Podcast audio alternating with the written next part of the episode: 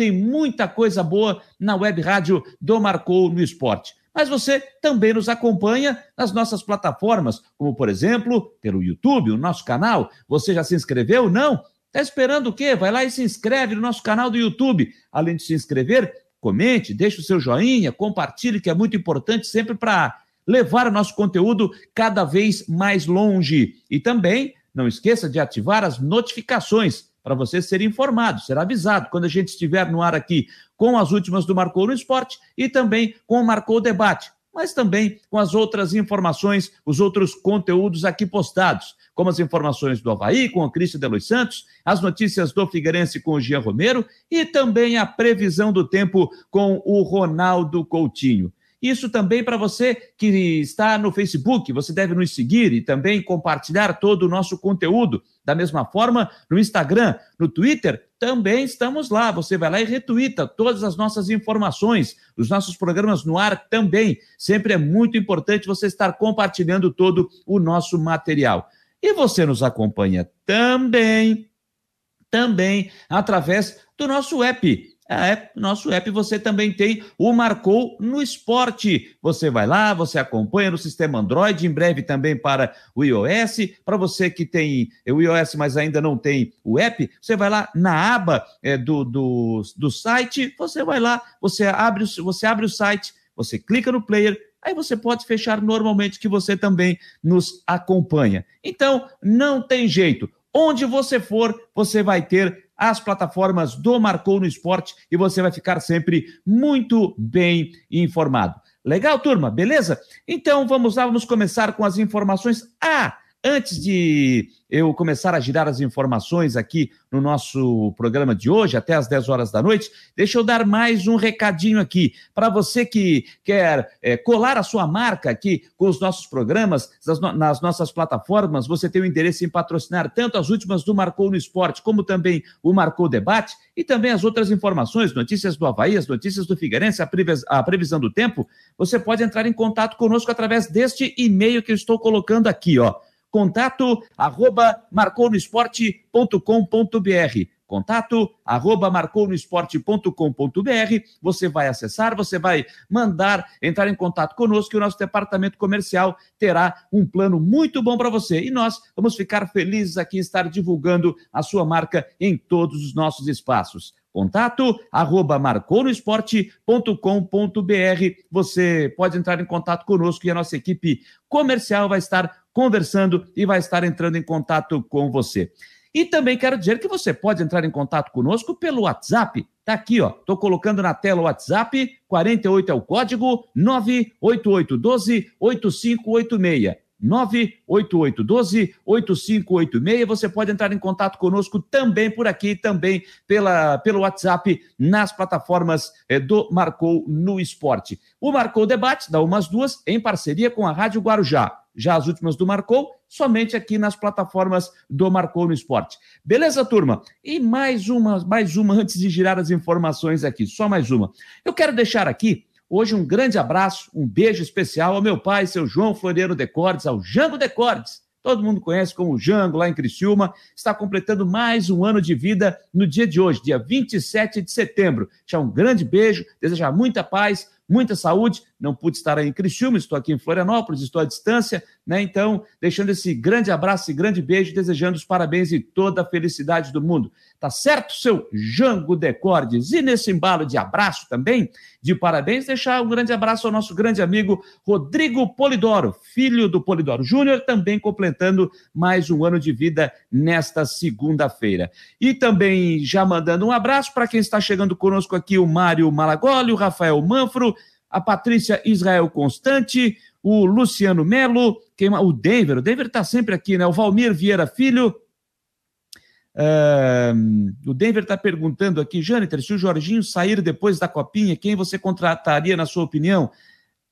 Ainda não sei, viu? Não sei. Não sei, confesso para ti que não sei, Denver. Ainda não, não posso te responder que realmente eu não sei. Wilson Borges também está conosco aqui nas plataformas do Marcou. Então você pode ficar à vontade para interagir conosco. Vamos juntos até às 10 horas da noite. Beleza, turma? Então, agora sim, vamos começar a girar as informações, porque já tem gente nos esperando, está aqui na nossa sala de espera. Eu olho aqui para a câmera, mas dou uma olhadinha aqui para o notebook também, para conferir se está tudo certo, olhar o nosso roteiro, olhar tudo. E eu já vejo que o nosso convidado desta segunda-feira já está esperando, já, se des... já fez o seu deslocamento da sede da Federação Catarinense de Futebol até a sua residência, aqui em Florianópolis, o diretor do Departamento de Arbitragens da Federação Catarinense de Futebol, Marco Antônio Martins, para que a gente possa falar, obviamente, de arbitragem. Já vou colocar ele aqui na sala, vou colocar ele aqui, estou acionando ele aqui, beleza? Marco Antônio Martins um grande abraço, muito boa noite. É um prazer recebê-lo aqui nas últimas do Marcou no Esporte, Marquinho. Boa noite, Jâniter. Prazer também estar no Marcou no Esporte, né? Um abraço a todos aí, todos os ouvintes, em especial o Fabiano Linhares, né? Que é, sempre está conosco aí também. Muito obrigado pela oportunidade de poder falar da arbitragem, é sempre bom. Pois é, Marquinhos, sempre é bom falar de arbitragem. Antes de a gente fazer um balanço, assim, começar a falar, entrar nos assuntos, eu não sei se você já conseguiu ter um tempinho para dar uma espiada no jogo do, do Vasco contra o Goiás, porque tem arbitragem catarinense em campo, tem Ramon Abate Abel no apito, além dele tem o Henrique Neu Ribeiro e o, e o Elton Nunes também nas bandeiras. Não, não, a gente, como tu acabaste de dizer, a gente veio rapidamente da federação, né? Chegamos aqui, era por volta de 15 para as 9, só deu tempo fazer um lanchinho ali para entrar aqui na página para ter essa conversa contigo. Bom, Marquinho, vamos lá. É, nós estamos já tanto na Série A como na Série B, principalmente, né? As competições que o pessoal volta mais as suas atenções. É, fazendo um balanço num contexto geral até aqui, que balanço você consegue fazer da arbitragem? Eu te pergunto isso porque a gente tem visto muita reclamação novamente da arbitragem, principalmente na Série B do Campeonato Brasileiro. Que balanço você consegue fazer até aqui? Olha, o problema é o seguinte, né? A gente sempre disse, nós que somos é, da arbitragem, que o VAR, é, a cada 10 lances, é, se, ouvi, se havia ontem 10 lances de erro de arbitragem, os 10 se configuravam como erro, né? Hoje o VAR consegue consertar de cada 10, 7, 8, até 9. Mas a, o erro que acontece se torna muito maior porque é mais difícil tu explicar que como com a a, a, o uso tec, da tecnologia ainda existe o erro. Mas o erro vai acontecer porque o VAR não vai acontecer, não vai conseguir resolver tudo.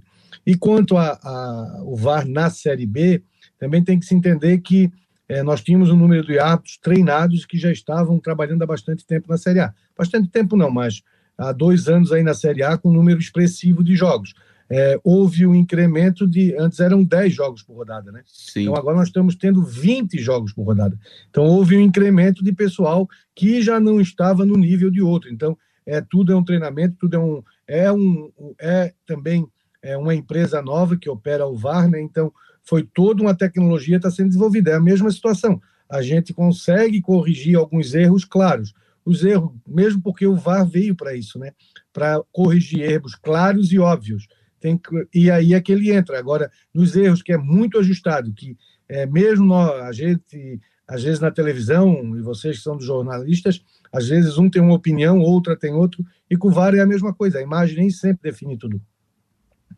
Pois é, essa questão, né, Marquinhos, você tocou nesse ponto que isso também tem chamado a atenção. Essa, essa, esse fato na Série B de ser uma empresa diferente da que faz é, o VAR na Série A. É, primeiro, só para a gente poder entender o porquê que é uma empresa diferente, isso é por licitação, como é que funciona isso, por, por não ser a mesma empresa. Isso, de certa forma, até. É, gera até aquele, aquele comentário, ah, mas estão deixando a Série B meio de lado porque é uma empresa diferente da Série A, por que não colocar a mesma empresa? Como é que é isso, Marquinho?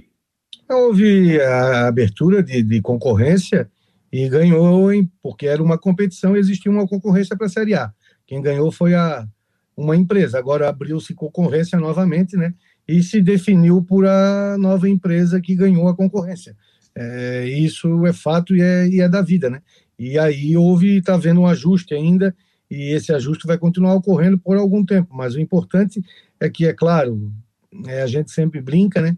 é, brinca não, né? A gente fala, e eu sempre repito isso, não é uma brincadeira, é que alguns times jogam sempre no limite da, da, é, da, da, da é, é, a gente sempre fala isso, né? Jogar por uma bola, né? Sim. E muitas vezes essa bola que o time joga por essa bola acaba havendo um erro de arbitragem e aí coloca na conta da arbitragem. Seria mais fácil um time sempre jogar para frente e jogar por várias bolas. Né? Se ele jogar por várias bolas, fazer vários gols e ter qualidade no seu time, é claro que não vai é, um erro de arbitragem interferir. Por isso é que é, jogar no limite é sempre colocar na conta da arbitragem.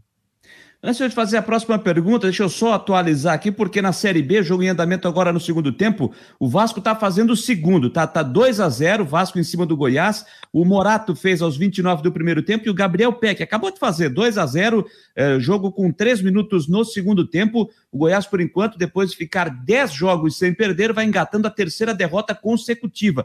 Com o público lá no estádio de São Januário, hein? E tá todo mundo aglomerado. O que aparece na televisão lado oposto às cabines de imprensa, lá parece que está tudo bacana, né? Mas aquela arquibancada que fica embaixo né, das cabines de imprensa, está todo mundo aglomerado e praticamente todo mundo sem máscara lá no estádio de São Januário. As imagens são bem claras ali no, no estádio do Vasco da Gama. Então, Vasco 2 a 0 para cima do Goiás. Marquinhos, voltando só sobre essa questão da empresa, você acredita que esse fato de ser uma empresa diferente tem alguma interferência em alguns questionamentos no VAR, como a gente já viu? Principalmente a gente viu Vasco reclamando muito, Cruzeiro reclamando muito também.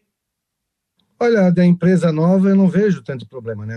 Mesmo porque é, houve o treinamento, houve a preparação para que eles estejam, é, para que eles estivessem preparando o VAR e trabalhando no VAR. O que há sim é, como eu falei para ti, né? O VAR veio para erros claros e óbvio que a tecnologia consegue definir. Hoje, até hoje, né? A gente teve uma final é, aqui em Santa Catarina, em 2019, Havaí Chapecoense, Sim. Posso até estar errando a data, mas eu acho que foi de 2019. Foi 19. Foi 19. É, que até hoje não consegue se definir se aquela bola. A gente entrou ou não entrou, né? É, entrou ou não entrou. Para nós não entrou, para o Havaí não entrou, para a arbitragem não entrou, para a Chapecoense entrou. Então, é, é, é, nem tudo a tecnologia vai resolver. Né? Não é possível ainda é, essa tecnologia resolver. O que estava vendo é que estava se fazendo, aí teve alguns problemas é, no início da implantação do VAR, porque se optou por fazer por, com menos câmeras por conta do custo, né? Porque Sim. se usa as imagens que a televisão proporciona.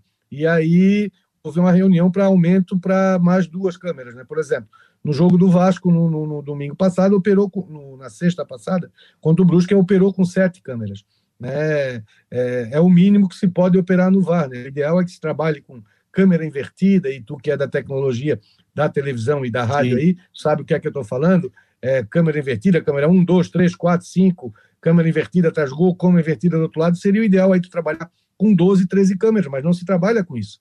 Né? E aí se bota na conta é, do árbitro muitas coisas que a tecnologia, e aí ele fica com 6, 7 câmeras, muitas vezes é, alguns ângulos encobertos, e aí se coloca na conta do árbitro a não definição, do árbitro de vídeo principalmente. Mas o máximo de câmeras possíveis, né?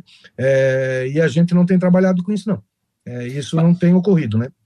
Marquinhos, só para colocar, você lembrou aí o ano de 2019, a decisão lá de Havaí Chapecoense, é, ficou como um lance inconclusivo, aquele pênalti. Quando o lance é inconclusivo, até pelas imagens, prevalece a decisão de campo, né? Exatamente, exatamente. Até é, o VAR nem chama, né? Quando ele não consegue observar e o árbitro é, é porque o que é que ele faz? O árbitro, no momento do lance, ele narra para o VAR o que ele viu. Né? E se o, se o VAR é, não conseguir achar nada diferente do que o árbitro viu no campo de jogo, ele mantém a decisão de campo. E essa orientação, é, por isso é que, mais uma vez eu vou dizer, né? É, a FIFA é muito clara em dizer é, no seu protocolo que o VAR vem para erros claros e óbvios. Né? É, e isso é que é, é, é, difícil ainda na cultura, principalmente do, do povo brasileiro, do futebol brasileiro, do torcedor brasileiro, aceitar. Na Europa, tu tem um problema muito menor com isso, né? mas aqui tu tem um problema muito grande. Bom, Marquinhos, você falou dessa questão ainda de erros, a questão do VAR, né? Eu, sinceramente, eu não tinha visto isso ainda. vou até buscar a ficha aqui, ó. No jogo do Brusque Vasco da Gama, dois lances chamaram a atenção. Primeiro, tem a questão da interpretação, o lance da expulsão do jogador do Vasco. É, o árbitro é, deixou o lance passar, para ele o lance seguiu, não era para expulsão, foi chamado no vídeo, ele foi lá, fez a conferência e entendeu que era para expulsão do jogador do Vasco. No meu ponto de vista, não era para expulsão, mas o árbitro entendeu que era para cartão vermelho. Agora, o outro lance, o outro lance que foi anulado o gol do Brusque, o jogo estava 0 a 0 a marcação, a linha que foi traçada na, na, que foi colocada à disposição na imagem da televisão, ficou claro que a linha foi traçada no jogador errado. O árbitro do jogo era o Salvio Pereira Sampaio do Distrito Federal. O árbitro de vídeo, o Adriano Milchevski do Paraná, e ainda tinha mais o Luciano Rogenbal também do Paraná. O que que aconteceu ali e, e se, se, há um tipo de explicação para aquilo, Marquinho? Olha, gente, é, é, é eu fiz a, o, a, tive uma conversa hoje à tarde, mas não é, ficou de, de, de, a gente conversar para amanhã, porque é, até a CBF ainda, a comissão estava analisando o lance, né? Mas o que pode ter ocorrido ali, aí é uma suposição de quem tem uma experiência no VAR, né? É Sim. É ter subido a imagem errada, porque o que é que ocorre? É, no momento que se traça a linha, aquele momento ali, a hora que trava a linha, alguma coisa, é, sobe uma imagem para a TV. O que pode ter ocorrido, eu não sei se isso é que ocorreu, e amanhã eu vou buscar essa informação mais detalhada, é que a, a imagem que pode ter subido deve ter sido a imagem que não tinha sido é, finalizada ainda a linha. Pode ter ocorrido isso. É, porque é muito estranho, né? O lance, um lance como aquele, quando, quando eu olhei a imagem, eu vi, mas peraí, mas está marcado no jogador errado. E isso aí acaba é, complicando o árbitro em campo, o assistente em campo, e aí vai toda a culpa para quem está na salinha, quem está com a arbitragem de vídeo. E vale lembrar, né, Marquinhos, que nesse ano o, a, a, sala não é mais no estádio, ela está numa central que foi montada na sede da CBF no Rio de Janeiro, né? Não, não, não. A sala estava no, no Augusto Bauer. É, não começou ainda essa implantação no Rio de Janeiro. Essa sala de vídeo estava no Augusto Bauer. Eles Nas, estavam em todos os jogos Bauer. da Série B? Sim, sim. Eu não tenho certeza de todos. Esse jogo especificamente, tá? É, não tenho ainda a informação, eu, é, pelo menos eu tenho, eu conversei com o Sérgio que não iam começar ainda, eu acho que não começou ainda a central dividir lá. Esse jogo especificamente, eu te garanto, eu te garanto que os árbitros estavam é, no Augusto Bauer. Os árbitros, é. eles estavam no Augusto Bauer. Certo. Bom, mas num, num, num, contexto geral, então, aí analisando tanto a arbitragem de vídeo como a arbitragem de campo, você entende que, e, e, principalmente falando dos árbitros catarinenses que estão participando dos jogos do Campeonato Brasileiro, você entende que é um balanço positivo? Olha, é, em falando dos árbitros catarinenses, extremamente positivo, né? É, tu não vê polêmica envolvendo árbitros, tomara que até falar de arbitragem a gente sempre diz, né, que tem que acabar o jogo para elogiar. É, Mas é não vê polêmicas envolvendo árbitros de Santa Catarina. Para ter noção, a gente tem é, Copa Santa Catarina em andamento e nós temos é, Série C em andamento aqui em Santa Catarina e tínhamos a Série B até pouco tempo atrás. Nós tínhamos dificuldade é, em escalar árbitros da CBF. Quando eu queria escalar um árbitro da CBF na Série B por conta de uma competição é, mais é um jogo mais, mais complicado, eu tinha que ligar para a CBF e pedir, olha, deixa esse árbitro fora de escala aí, porque eles estão todos escalados todos os finais de semana. E muitas vezes aí é, é a responsabilidade nossa, por exemplo, tirar, é, vamos tirar um Ramon de uma Série A de Campeonato Brasileiro para trazê-lo para fazer uma, um jogo de Série B. E isso aconteceu. É, nós tiramos o Tisney, o Tisney na, na, na, na, apitou a segunda partida da Série B, eu liguei para a CBF e pedi que o Tisney ficasse de fora para apitar o jogo aqui, é, a final nossa da Série B. E aí tu parte do pressuposto que uma escala, é, vamos dizer, uma escala do Braulio, é, na, no Campeonato Brasileiro é em torno de 5 mil reais, um pouco mais, e na Copa Santa Catarina, por exemplo, que o, o Braulio apitou a abertura da Série C agora em Dayal esse final de semana. Lá ele ganhou 700 reais, então tu vê a diferença de financeira de um jogo para o outro e eles vêm com toda a vontade. Eu só tenho que agradecer ao quadro é, da Federação Catarinense de Futebol, porque eles têm o mesmo empenho que eles estão trabalhando, como o Ramon hoje, trabalhando no jogo do Vasco, um jogo importante, nesse final de semana próximo, se ele não estiver escalado na CBF, ele estará apitando a Série C do Catarinense com certeza, ou a Copa Santa Catarina. Mas o árbitro não fica meio frustrado de repente quando ele está escalado para um jogo de Série A ou Série B e aí vem um pedido aqui seu é, de Santa Catarina, pô, dá uma segurada, tira ele aí porque eu preciso dele aqui? Olha, é, nós temos partido do pressuposto que eles só estão lá por conta da Federação Catarinense de Futebol, né? eles são árbitros da Federação Catarinense de Futebol. Eu evito fazer isso ao máximo. Eu, e por isso é que a gente tem renovado muito a arbitragem de Santa Catarina, por conta disso. Porque o que é que ocorre? Como nós temos 14 árbitros e 16 assistentes, e todos os final de semana, toda rodada sobra no máximo dois, o que é que ocorre? A gente acaba tendo que optar por gente nova. E isso vem ajudando muito. Por quê? Porque é, por que, que o Disney é, veio para para apitar a, a segunda, a, a, segunda partida da Série B do Catarinense? Justamente para não tirar um árbitro da Série A. E o Disney é um árbitro que está em exceção, está chegando agora na Série B, um árbitro que está preparado. E quando eu tiro ele de uma competição nacional e peço para o Gaciba, Gaciba, eu preciso dele nesse final de semana, na realidade eu estou valorizando o árbitro, eu estou dizendo, olha, eu estou precisando dele. Então eu estou dizendo o que para o Gaciba? Gaciba, esse árbitro é importante para mim e ele também tem que ter as oportunidades dele aí na CBF. É, Marquinhos, você citou há pouco, né? Nós estamos conversando com Marco Antônio Marquinhos, uh, Martins, diretor do Departamento de Arbitragem da Federação Catarinense de Futebol. Você citou há pouco, né? O, o Braulio. Tem uma pergunta aqui do, do nosso internauta, o Rafael Manfro. Ele faz a seguinte pergunta aqui: pergunta ao senhor Marco Antônio Martins, por favor, qual o motivo da escalação do Braulio na Série C do Catarinense, Blumenau e Caravaggio? Não seria hora de escalar quem tem menos experiência? É a pergunta do Rafael Manfro.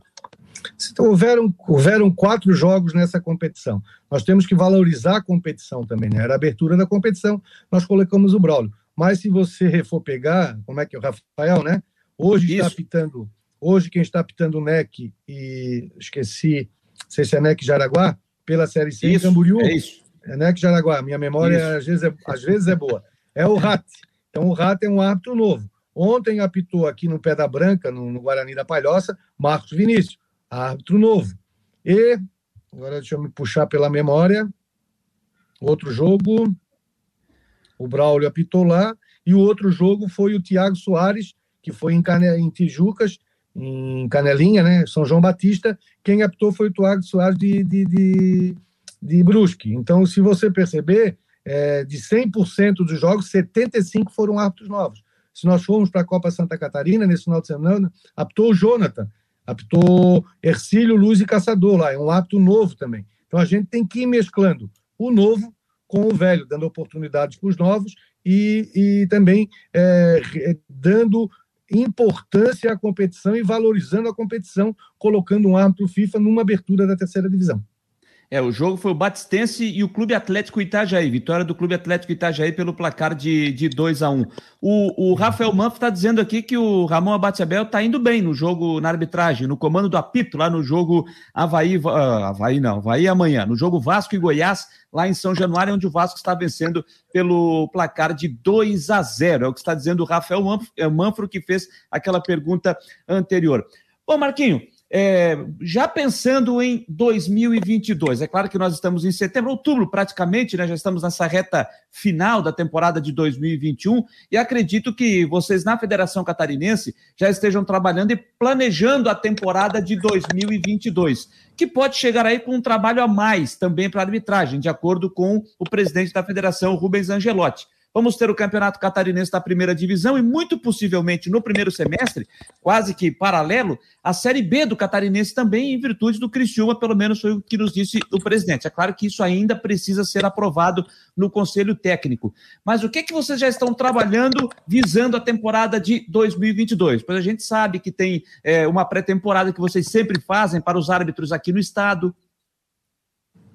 É, nós, é, até só voltando ali a a pergunta anterior sobre o Ramon, hum. sobre essa coisa de tirar árbitro é, é, da CBF para colocar aqui em Santa Catarina. Para ter um exemplo, Brusque e Chapecoense, a final de 2020, segunda partida, quem ia apitar era o Ramon. É, eu liguei para o Gaciba e pedi para o Gaciba tirar o Ramon é, daquele final de semana é, da Série A. Da Série A, não, desculpa, do Campeonato Brasileiro, deixar ele de fora, porque o Ramon estava apitando Série B, Série C, fazendo reserva. O Gaciba me disse o seguinte: olha, Marco, a escolha é tua, ele vai estrear na Série A esse final de semana aqui. Então, tu escolhe se tu queres que ele faça o jogo do Catarinense, a final do Catarinense, ou se é, nós deixamos ele aqui estreando na Série A. E aí eu fiz opção por é, colocar o D'Alonso, que já era um árbitro conceituado, já com escala de Série A, com tudo, já é um árbitro firmado no cenário nacional e liberei o. Liberei não, né? Deixei que o Ramon apitasse, não ia atrapalhar a carreira do rapaz, já tendo um jogo de Série A. E no ano seguinte, e, e liguei para o Ramon, o Ramon disse: olha, é, quem decide é tu, Marco. E aí, é, no ano seguinte, o Ramon fez a final entre Havaí e Chapecoense é, em Chapecó e apitou muito bem. O Ramon é um hábito que vem muito bem. E quanto ao planejamento para 2022, ele começa em 2021, quando começa a, a, a segunda divisão, né? O nosso planejamento Sim. começa em maio. Por quê? Porque nós começamos a, a trabalhar os árbitros que a gente entende que, vai, que vão estar no Campeonato Catarinense da Primeira Divisão em 2022.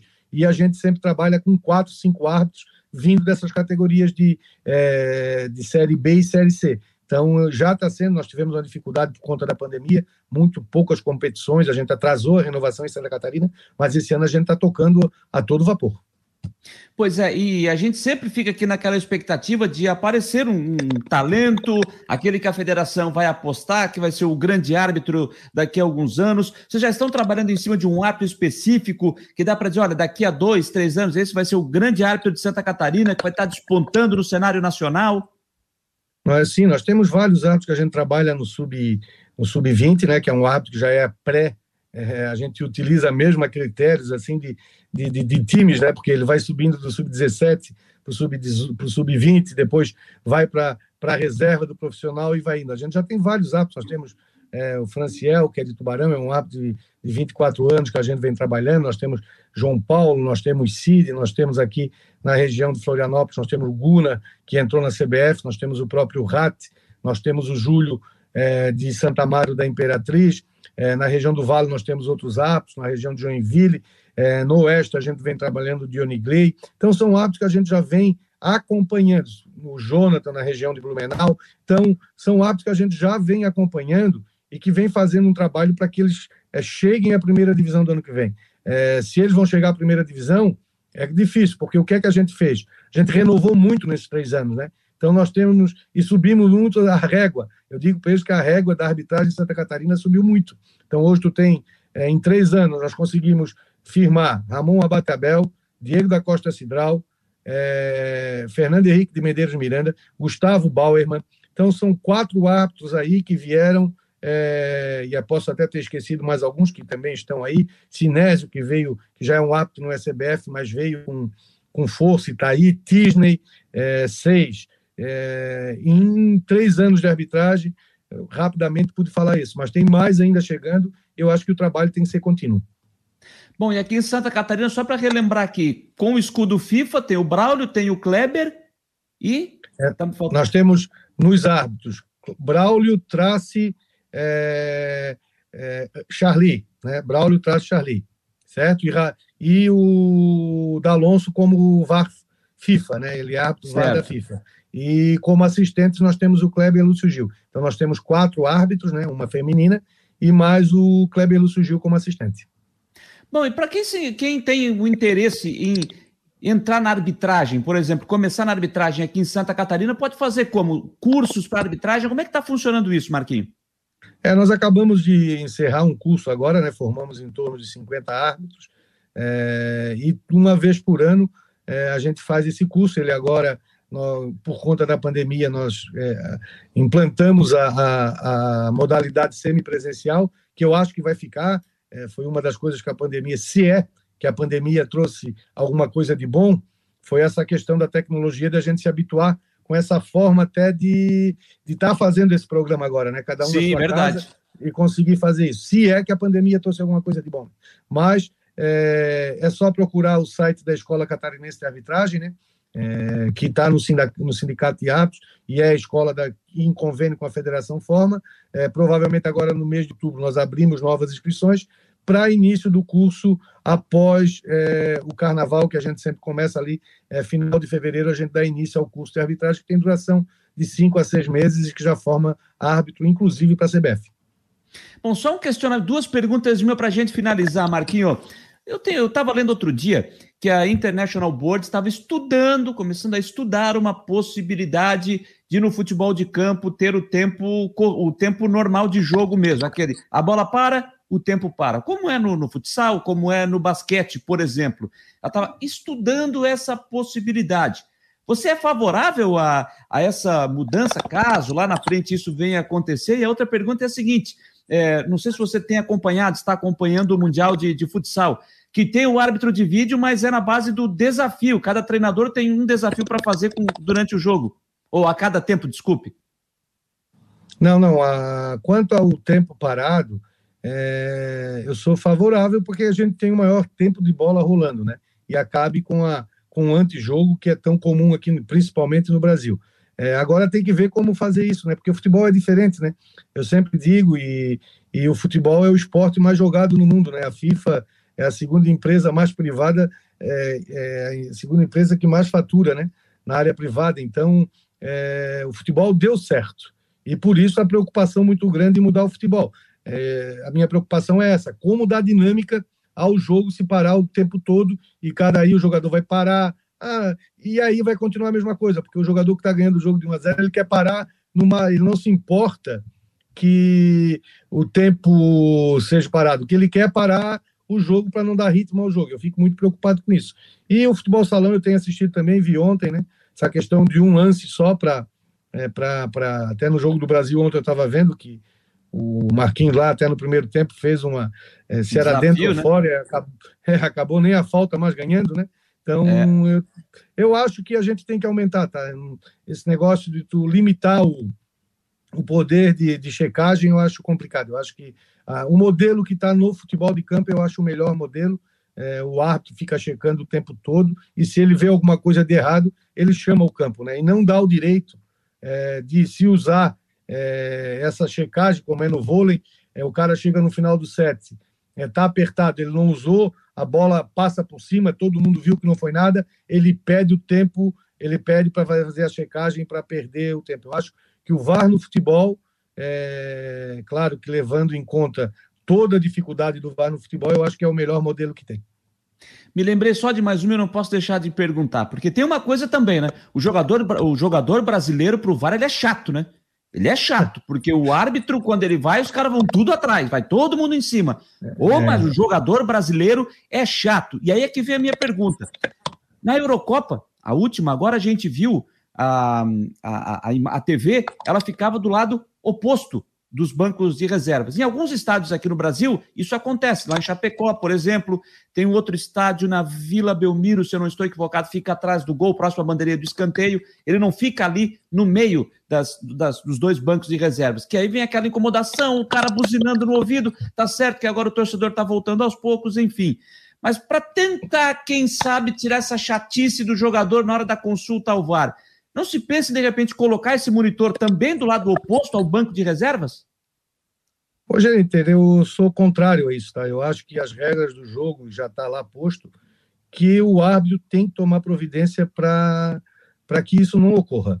Então não adianta a gente mudar, é aquela velha história, né? Não adianta mudar é, uma coisa para a coisa não acontecer, né?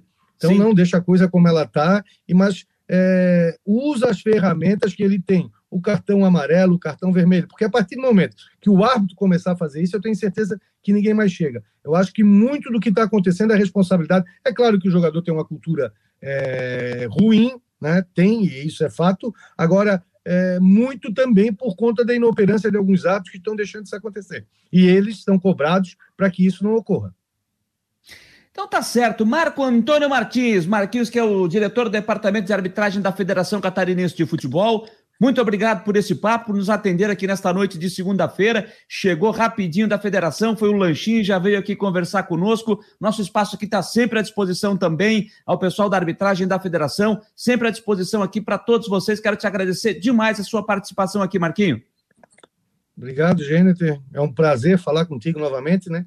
É bom te ver é, de volta à comunicação ali, apesar de tu não, nem ter ficado muito tempo fora, né? Tu é um cara que a gente já está praticamente acompanha aí a vida da gente desde a da época de dentro do campo, então fico muito contente em estar falando contigo, muito contente por esse trabalho que o Fabiano vem fazendo aí no Marcão no Esporte. É mais um canal que está se abrindo para que a gente possa falar sobre arbitragem, falar sobre futebol de uma forma como a gente está falando aqui, é, é, clara e que não tenha é, nenhuma outra intenção, né? Também agradecer ao presidente Rubens Angelotti, né? é, toda essa revolução que a gente tem feito na arbitragem catarinense, no futebol catarinense, é muito pela, pela sua forma de, de gerir a, a federação e nos deixar, né, principalmente na arbitragem, com toda a liberdade para fazer o trabalho. É, eu sempre brinco com ele, né? Se der certo, é o senhor que me escolheu, então parabéns para o senhor. Se der errado, o senhor me manda embora, que a culpa é minha. Essa é boa. Marquinhos, um grande abraço mais uma vez e boa noite. Obrigado, um abraço a todos do Marcando Esporte aí. Estou sempre à disposição. Tá certo. Obrigado. A gente à disposição aqui também, Marquinhos. Marco Antônio Martins conversando conosco, a diretor do Departamento de Arbitragem da Federação Catarinense de Futebol. Papo bem legal, falando sobre a avaliação que ele faz sobre arbitragem até aqui, principalmente se tratando de Campeonato Brasileiro. O Gilson Carturano está dizendo o seguinte, ó.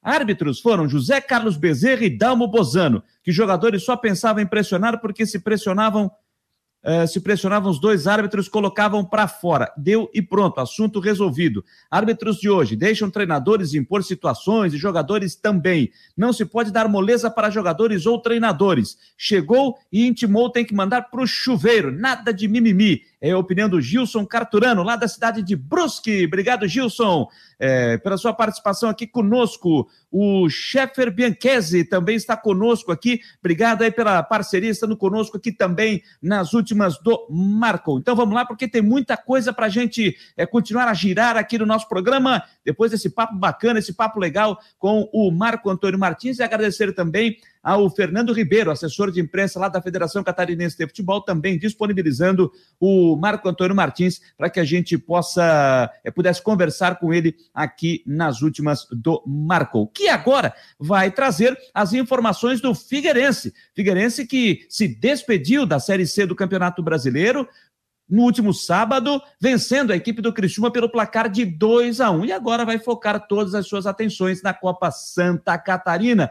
Mas Jogadores, será que vão ser contratados para essa competição aqui do estado? Jean Romero está chegando para trazer as informações. Jean, diga lá, boa noite.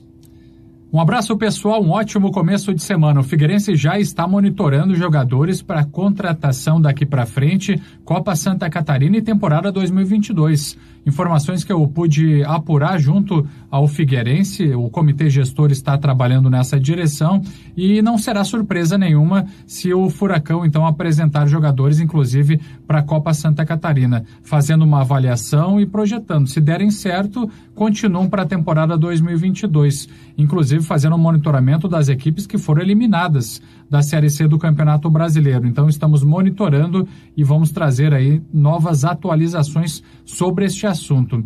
Depois da eliminação na Série C do Campeonato Brasileiro, a última vitória de 2 a 1 diante do Criciúma, agora a semana inteira voltada para treinamentos no CFT do Camberela, porque o Figueirense volta a campo para jogar diante do Joinville. Joga no domingo, às três horas da tarde, estádio Orlando Scarpelli pela Copa Santa Catarina. E a gente também está monitorando a possível saída de mais jogadores, já que as inscrições na Série B do Campeonato Brasileiro encerram nessa quinta-feira, dia 30. Então estamos monitorando e na sequência mais atualizações do Figueirense. Informações com o G. Romero, informações do Figueirense, desejando um grande abraço a todos vocês e um ótimo começo de semana. Até mais. Até mais, Jean Romero, trazendo as informações do Figueirense, que, como eu disse, venceu o Criciúma pelo placar de 2 a 1 um, e até acho que fez um bom jogo. Tá certo que o Criciúma estava com o time completamente reserva, mas o Figueirense usou o que tinha de melhor, mas gostei da atuação e da postura do time ao longo dos, dois, dos, dos 90 minutos e acho que até deixa uma boa impressão para a sequência da Copa Santa Catarina. Mas vamos ouvir aqui o que disse o, o, auxiliar técnico Wellington Biro, ele que comandou o time, já que o Jorginho estava suspenso, ele que foi expulso no jogo com o Botafogo na penúltima rodada. E ele fez, o Wellington Biro, uma avaliação da atuação do time na vitória sobre o Criciúma. A avaliação foi muito boa, né? Nós fizemos um, um excelente primeiro tempo, uma equipe que, independente do que tinha do outro lado, ela se impôs, ela procurou jogar aquilo que a gente vem trabalhando, aquilo que a gente entende de modelo de jogo ao longo da competição.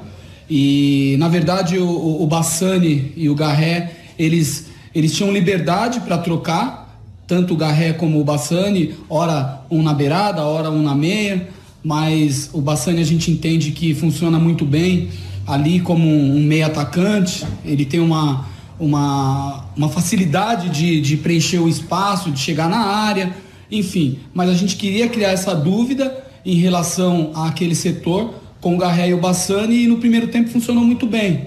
Eu acredito que a nossa equipe conseguiu é, envolver a equipe do adversário, conseguiu colocar dentro de campo aquilo que a gente preparou para fazer no jogo.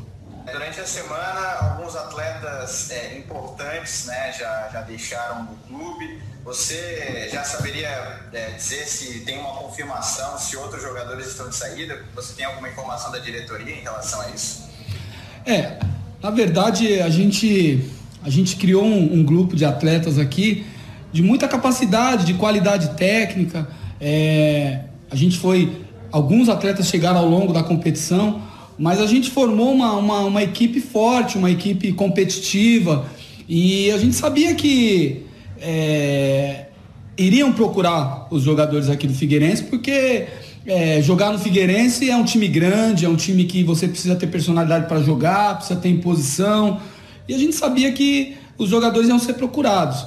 Eu acredito e espero que a gente consiga manter esse grupo que, que nós estamos, que jogou hoje e mais alguns jogadores que possam chegar, é, enfim, porque essa Copa para a gente é muito importante.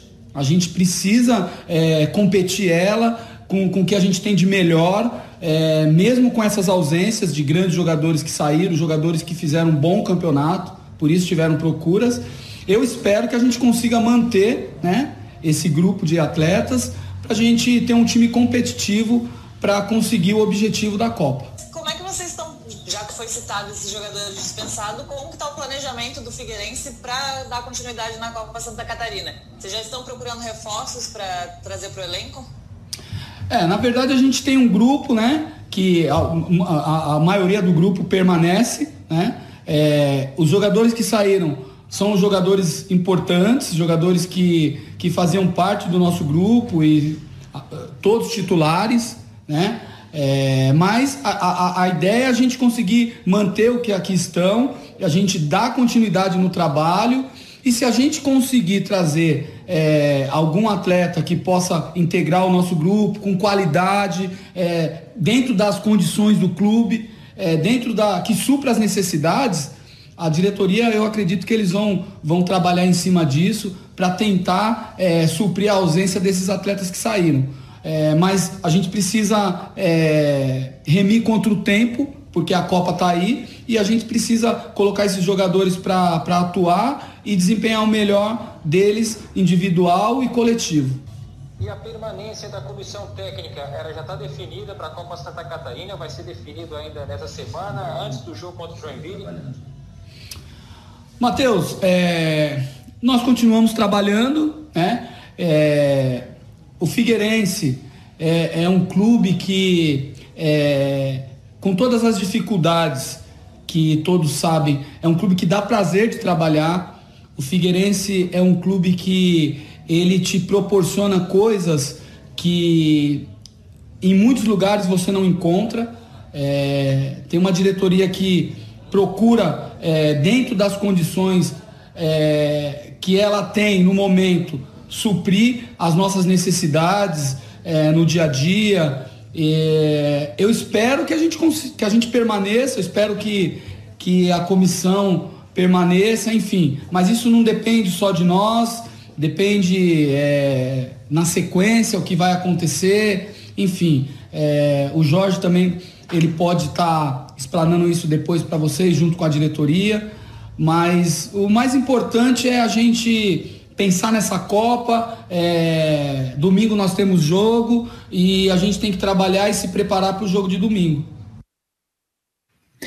Este é o Wellington Biro, auxiliar técnico do Figueirense, que foi quem comandou o time na partida contra o Criciúma. Como disse o Jean Romero, o Figueirense só joga agora no domingo pela Copa Santa Catarina contra o Joinville no estádio Orlando Scarpelli. Bom, gente, finalizada a primeira fase da Série C, o grupo A, os classificados, Paysandu em primeiro, Tombense em segundo, Botafogo em terceiro, Manaus em quarto. Foram rebaixados dessa chave, Jacuipense da Bahia e o Santa Cruz, o Santinha caindo para a quarta divisão junto com o Jacuipense. No grupo B, em primeiro Novo Horizontino, segundo Ituano, terceiro Ipiranga de Erechim e em quarto Criciúma foram rebaixados Paraná e Oeste. O Figueirense terminou na quinta posição com 29 pontos.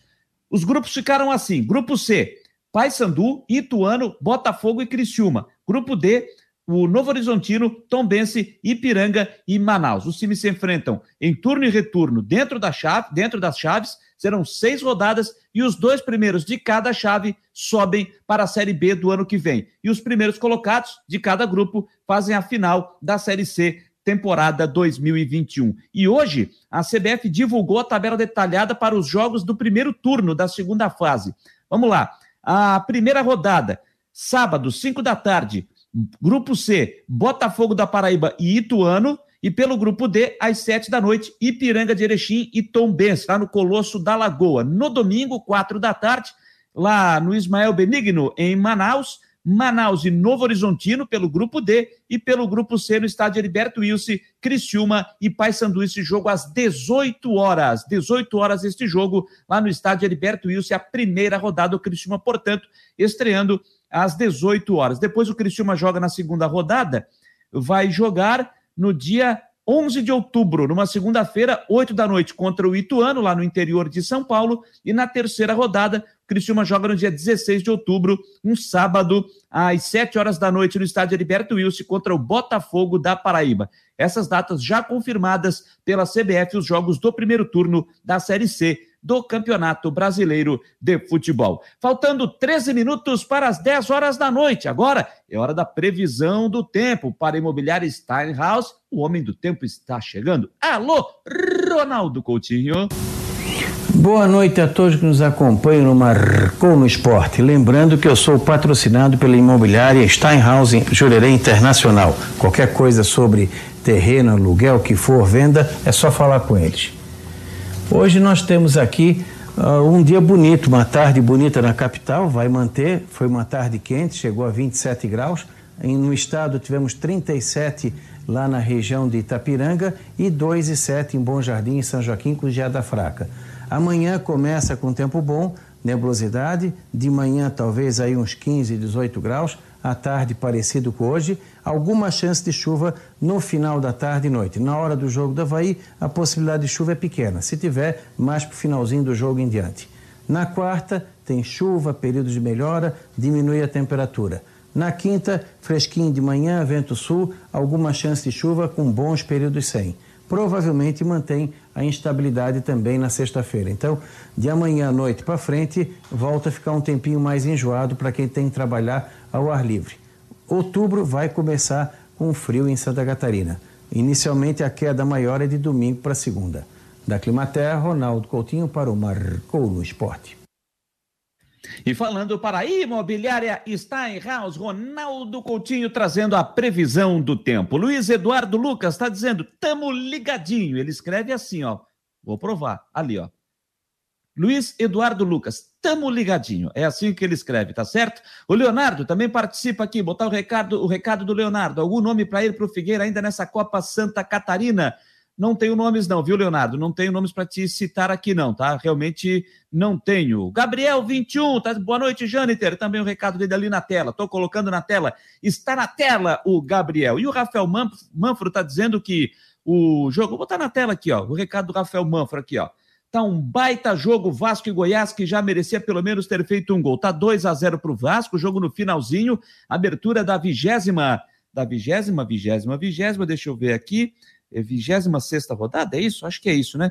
Vamos botar aqui para não falar bobagem. 27, 27 rodada da Série B do Campeonato Brasileiro de Futebol. Bom, já que falei em Série B, Série B aqui em Florianópolis, se lembra do Havaí que está disputando esta competição e tem jogo amanhã, às 4 horas da tarde, contra o Londrina, no estádio da Ressacada. Será que tem novidade? Tem gente voltando? Tem gente que não está sendo relacionado? Vamos saber agora com Christian Delos Santos. Diga lá, amiguinho! Fala, meus queridos amiguinhos. Informações do Havaí atualizando, né? Detalhes: o Leão que treinou hoje pela manhã e já concentrou, né?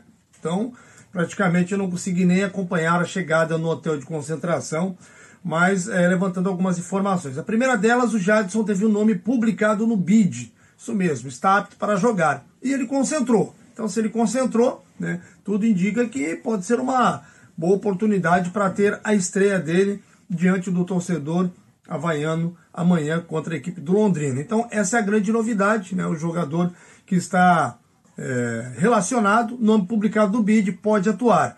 Também retorno de Jean Kleber, né? Cumpriu suspensão, volta, e o João Lucas, que foi vetado dos últimos jogos, com dores, né? Sofreu uma pancada é, em um jogo e aí acabou aí ficando duas partidas fora, mas não teve lesão. O exame de ressonância apontou apenas um incômodo. O jogador então já está liberado, treinou e concentrou. Acho que não vai sair jogando, né? Acho que os titulares serão o Edilson e também o Diego Renan. Acho que vão ser esses, um na direita e outro na esquerda. Em relação a baixo, o Havaí teve uma baixa significativa sim, porque o jogador Bruno Silva saiu sentindo dores após o jogo e o atleta não concentrou. Então não concentrou porque não houve a liberação do departamento médico em relação né, à parte física adequada do jogador. Sentiu dores, ele já tem um problema recorrente no joelho, já o tirou de alguns jogos e dessa vez também não foi diferente. Então a grande baixa é o Bruno Silva. Tem o retorno do Jean Kleber e aí tem o meio-campo que pode ter o Jean, o Marco Serrato, o Lourenço, tem o Valdívia também que pode ser utilizado e até mesmo o Jadson que pode fazer a sua estreia. Era isso, galera. Informações do Leão para o Marcon do Esporte. Repórter Christian de Los Santos. Um abraço, gente. Um abraço, Christian. Trazendo as informações, portanto, Bruno Silva não apareceu na lista dos relacionados. Problema no joelho, ele deixou a partida por conta disso no, no último sábado, então deve ficar de fora da partida. Meio-campo, até acredito então que possa ser formado pelo Jean Kleber, o Marco Serrato e também o Lourenço.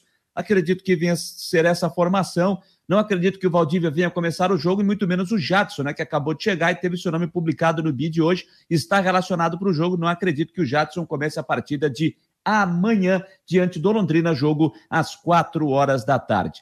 O Edilson foi muito elogiado e eleito pela torcida do Havaí, pelas plataformas e pelas redes sociais do Leão da Ilha, como o craque da galera. E ele passou pela entrevista hoje e falou sobre esse reconhecimento do torcedor havaiano. Ah, sem sombra de dúvidas, é, fico muito feliz pelo reconhecimento.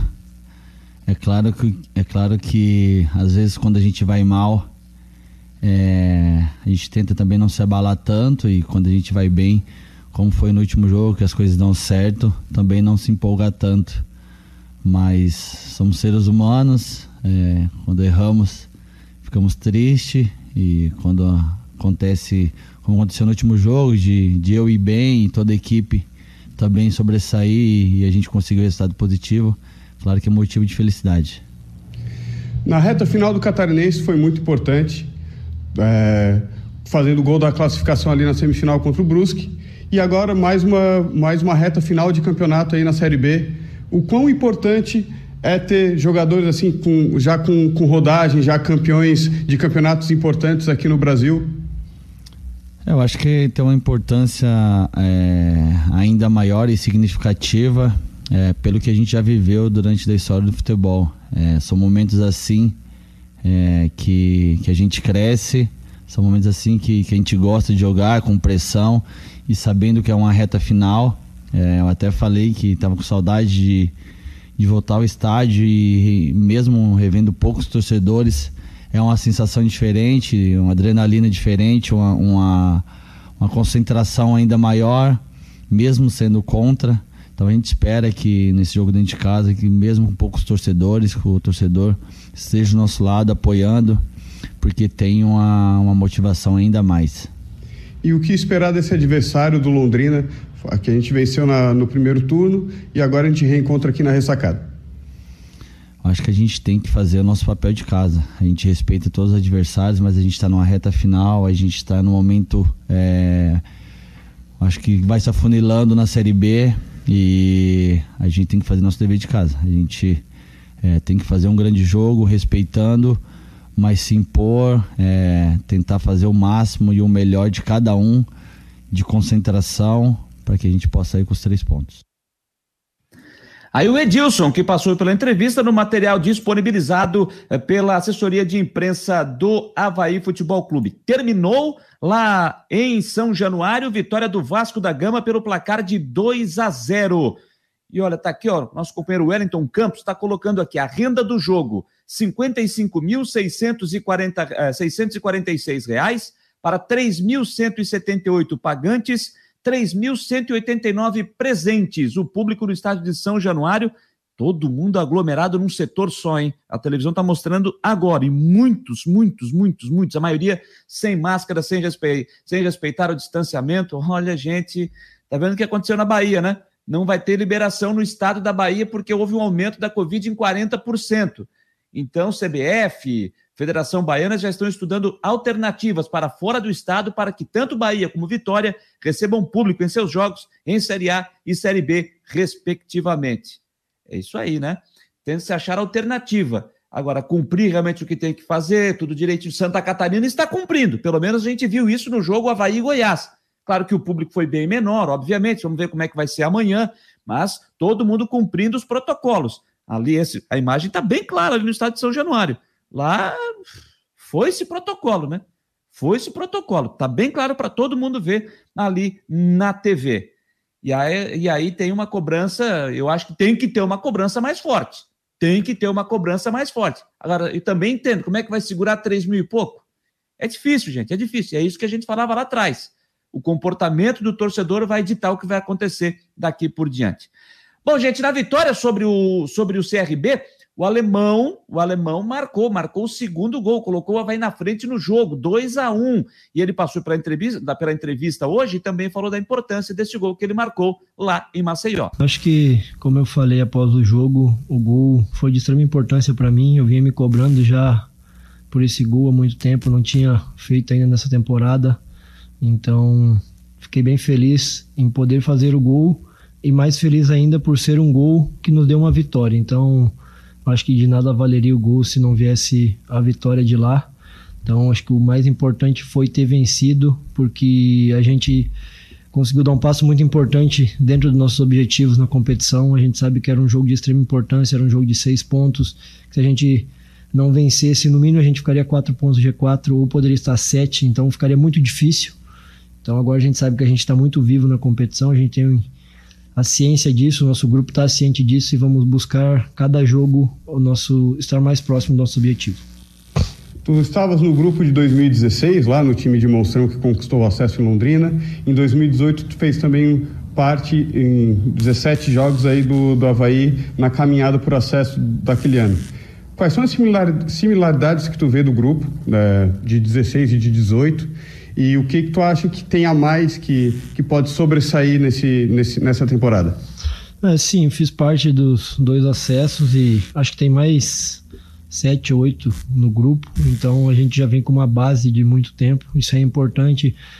E as similaridades são que a nossa equipe mostra que está querendo. Nossa equipe é uma equipe que não tem vaidade, é uma equipe que tem muitos jogadores que já ganharam muitos títulos, que já rodaram em muitas equipes grandes e a gente sabe que o Havaí é uma equipe muito grande dentro da Série B, então o nosso grupo sempre está querendo buscar, sempre está querendo evoluir. Nossa, nossa equipe é uma equipe que busca a todo momento. Infelizmente, a gente começou o retorno de uma maneira como a gente não queria, mas a gente sabe que tem totais condições de brigar por coisas muito grandes dentro da competição.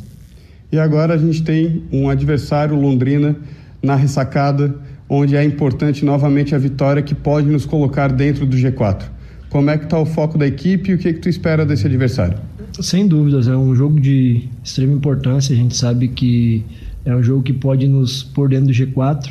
A gente sabe que agora a gente depende só da gente para conseguir o acesso. Então a gente sabe da, da importância desse jogo. É uma equipe que, que vem numa crescente, que vem de duas vitórias. Então a gente sabe que vai ser um, um adversário que vai nos impor bastante dificuldade. É uma equipe que tem um contra-ataque muito forte, então a gente vai ter que estar tá atento nisso. Mas vamos tentar impor nosso ritmo dentro de casa, como a gente fez contra o Goiás aqui, procurar propor o jogo e criando oportunidades e procurar matar o jogo, fazer os gols para conseguir conquistar a vitória diante da nossa torcida. Aí o alemão, que também passou pela entrevista coletiva. E olha, É, essa vitória do Vasco sobre o Goiás foi muito, muito boa para o Havaí, hein? Muito, muito boa para o Havaí. O Goiás chegou até o jogo do Havaí com 10 jogos de invencibilidade. Perdeu para o Havaí e aí engatou três derrotas seguidas. Perdeu para o Havaí, perdeu o clássico para o Vila Nova na, na sexta-feira e perdeu para o Vasco agora por 2 a 0. Três derrotas consecutivas do Goiás. Os gols do Vasco, deixa eu só confirmar aqui. O Gabriel Peck fez o segundo e o Morato fez o primeiro. Morato é aquele que ficou deitado no chão, atrás da barreira, no, no jogo do Havaí aqui, que o Havaí ganhou 3 a 1 naquele gol de falta. Morato é aquele que ficou deitado no chão. Fez o primeiro gol. E o Gabriel Peck fez o segundo gol, vitória para o Vasco da Gama. Então, gente, com essa derrota do Goiás, o Havaí ganhando do Londrina amanhã, ganhando do Londrina amanhã, independente do resultado do CRB, o Havaí termina a rodada no G4 depois da vigésima rodada, que foi a última vez que o Havaí esteve no G4.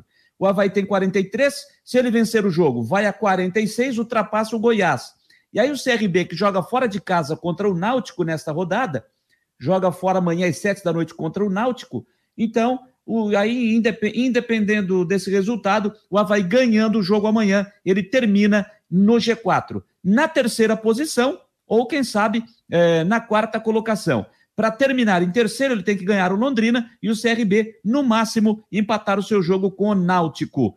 Então, o Havaí ganhando o jogo amanhã, ele termina a rodada no G4, que é o principal objetivo do clube catarinense. A rodada de número 27, que começou agora com Vasco 2, Goiás 0, tem amanhã às quatro da tarde Havaí Londrina, às sete da noite Náutico e CRB, às nove e meia tem Curitiba e Confiança, Vila Nova e Operário de Ponta Grossa, Teremos na quarta-feira, às sete horas da noite, Brasil de Pelotas e Brusque, o Gercinho Testoni, novo técnico do Brasil de Pelotas, quis o destino que ele vai estrear contra o seu ex-clube, o Brusque, como é o futebol, né? No mesmo horário, Guarani de Campinas e Cruzeiro.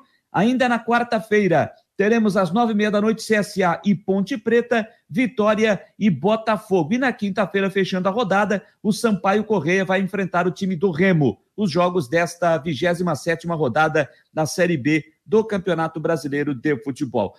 Por falar em Campeonato Brasileiro, teve queda de técnico na Série A. O Eduardo Barroca não é mais técnico do Atlético Goianiense. Em comum acordo, em comum acordo, a direção acabou acertando com o treinador e ele não permanece, está fora. O anúncio foi feito no início da noite de hoje, então Eduardo Barroca não é mais técnico do Atlético, agora a direção do Dragão vai buscar um novo profissional. A decisão veio depois do empate de ontem, né, do Atlético Goianiense com o Cuiabá em casa, pelo placar de 0 a 0. A rodada 22 da Série A teve Ceará 1, Chapecoense 0, Corinthians 2, Palmeiras 1, São Paulo 0, Atlético Mineiro 0, América Mineiro 1, Flamengo 1, Juventude 3, Santos 0, Fluminense 2, Red Bull Bragantino 1, Inter 2, Bahia 0, Atlético Paranense 4, Grêmio 2, Esporte 0, Fortaleza 1 e Atlético e Cuiabá empataram em 0 a 0. O Atlético Mineiro é líder com 46, em segundo Palmeiras 38, em terceiro Fortaleza 36, em quarto Flamengo 35. Esses quatro times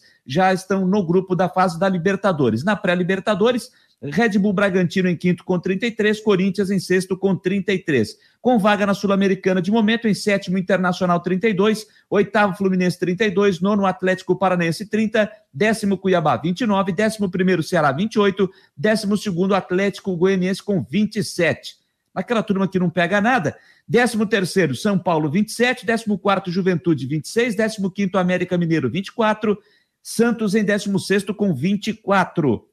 Na 17 posição, na zona do rebaixamento, Bahia 23, 18º Grêmio 22, 19º Esporte 17 e na lanterna Chapecoense praticamente rebaixada com apenas 10 pontos conquistados a Série A do Campeonato Brasileiro. E para a gente fechar, para a gente fechar aqui, não posso deixar de citar a Série D do Campeonato Brasileiro, jogos de ida das oitavas de final, neste final de semana. 4 de julho de Piripiri 1, ABC de Natal 1, Cianorte 0, Aparecidense de Goiânia 0, América de Natal 1, Motoclube 0, Caxias 2, União Rondonópolis 0, Campinense da Paraíba 2, Guarani de Sobral do Ceará 1, Esportivo de Bento Gonçalves 1, Ferroviária 2, Atlético de Ceará 2, Paragominas 0 e o Joinville perdeu para o Uberlândia pelo placar de um gol a zero lá no interior mineiro. Joinville perdendo a sua invencibilidade, era o único time invicto no Brasil nas quatro divisões, perdeu a invencibilidade. O jogo da volta acontece em Joinville no próximo sábado, às três horas da tarde, e o Joinville vai precisar ganhar por dois ou mais gols de diferença para avançar de fase. Vencendo por um gol de diferença, o time leva a decisão para as penalidades máximas. Em caso de empate, a vaga fica para o clube mineiro. Se isso acontecer, o Joinville será eliminado com apenas uma derrota no campeonato, perdendo quando não poderia perder. Mas tomara que o Joinville consiga reverter, vamos torcer para isso, para que o Joinville consiga seguir forte na briga por vaga à Série C da temporada de 2022. Beleza, galera? E assim a gente está chegando ao final do programa desta segunda-feira. Passou rápido também, hein? Passou voando com muita coisa, muita informação. Bate-papo com o Marco Antônio Martins falando sobre arbitragem. Muito legal, realmente. Quero aqui, aqui Agradecer mais uma vez a todos vocês que interagiram conosco, tanto aqui pelas plataformas, pelo YouTube, pelo Facebook, pelo Instagram, também pelo Twitter, pelo nosso app, pelo nosso site marconosport.com.br, acessando o nosso player também. Agradecer muito a sua interação e também pelo nosso WhatsApp, né, o 988-128586. Te faço convite para estar comigo amanhã de novo a partir das 9 horas. Mas antes, mais cedo, uma da tarde, tem o Marcou Debate comigo, com o Fabiano Linhares, com o Rodrigo Santos. Vamos estar debatendo os principais assuntos. Será já um pré-jogo, praticamente, da partida do Havaí, que joga amanhã às quatro da tarde na ressacada, diante da equipe do Londrina. A todos, muito obrigado pela companhia, uma ótima semana a todos e a gente se encontra amanhã aqui nas plataformas do Marcou. Um abraço, turma, boa noite.